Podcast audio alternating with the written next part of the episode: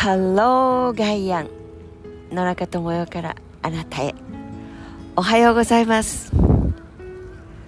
京都の朝です。12度。夜中に雨が降ったようです。空は本当に曇天でも街の至る所で、まあ、東側からですけれども桜が本当に綺麗に咲き始めています、まだ西の方へ行くと嵐山蘭山の方はちょっと遅いということですが綺麗なしだれ桜丸山公園も実に見事です。桜は60年から100年がピークだとソメイヨシノはとりわけですが。でも樹齢100年は優に超えています。という桜もニコニコとでもひっそりと。でも妖艶にそこで花を開いてくれている。毎年花を開いてくれている。寺院のまあ大きな大きな門構えの千代院さんとかあるいは本当にこれでもかというようにえ映画を伝えてくれているあムービーじゃありませんよ栄えてそして素晴らしくてでもそれを裏側から見ればああ寺院の権力ってこんなに強かったんだなあるいは仏様や神様の力を見せつけることによって自分の権力をこれだけに見せていたのだ。会議でまあ東京に住んでいると京都での会議というのは実に、えー、悲しくもやっぱり悲しくも悲しくもまあちょっと忙しい時には助かるのか。会議のために来て会議のために帰る。これは日帰りなどという単語を使うこともなく普通のように東京へその日のうちに食事もできてその日のうちに帰ることができます。だから寺院に足を運ぶことなどみじんも学生時代大好きだった京都の味を味わうお水を味わうそして友達に会う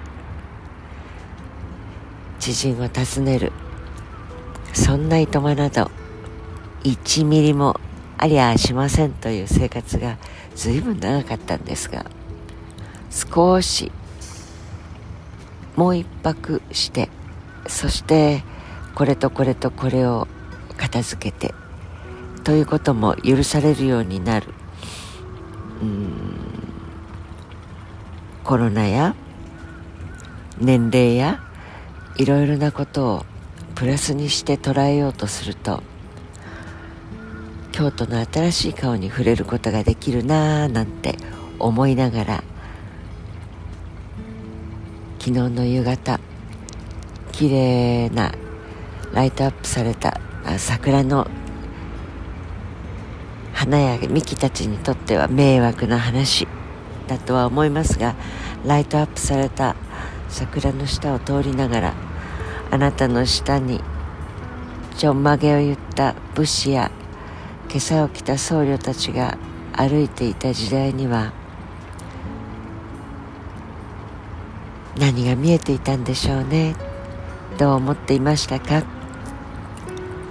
桜はただニコニコと微笑みながらちょっと眩しくてちょっと夜更かしになっちゃって迷惑な話だけど人間たちも随分変わりましたね。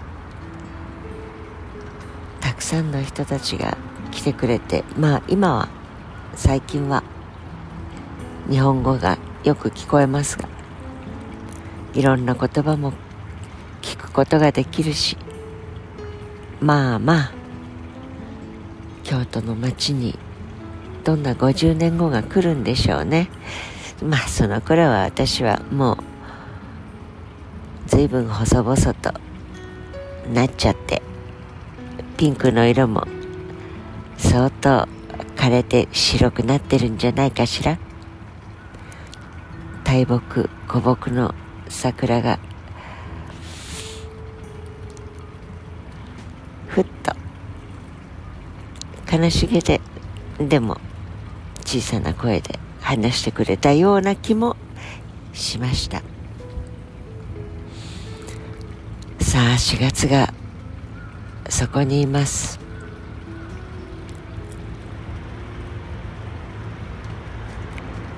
いよいよですね。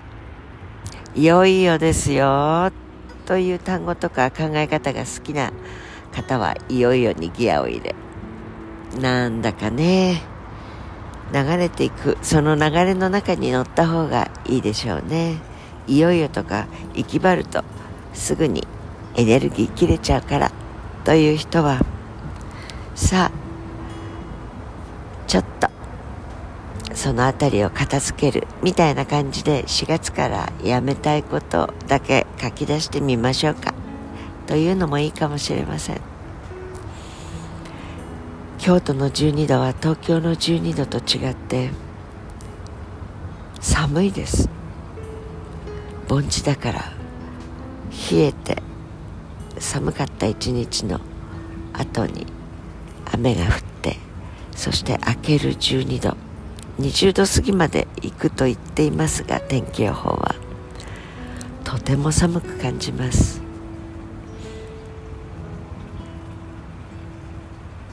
ミモザの花もとっても綺麗です。ピンクもいいけど黄色もいいでしょ。とても美しいです。やっぱり心が痛い。ロシアとウクライナのことですが。男の子たち。男性性の制服侵略略奪。命の略奪です。スーパーマーケットに入って食料を漁る。ロシア軍。いえいえいえ。食料じゃなくて人命をむざむざとする。兵隊さんだったらいいんでしょうか。市民への無差別な攻撃。いやいや。もうね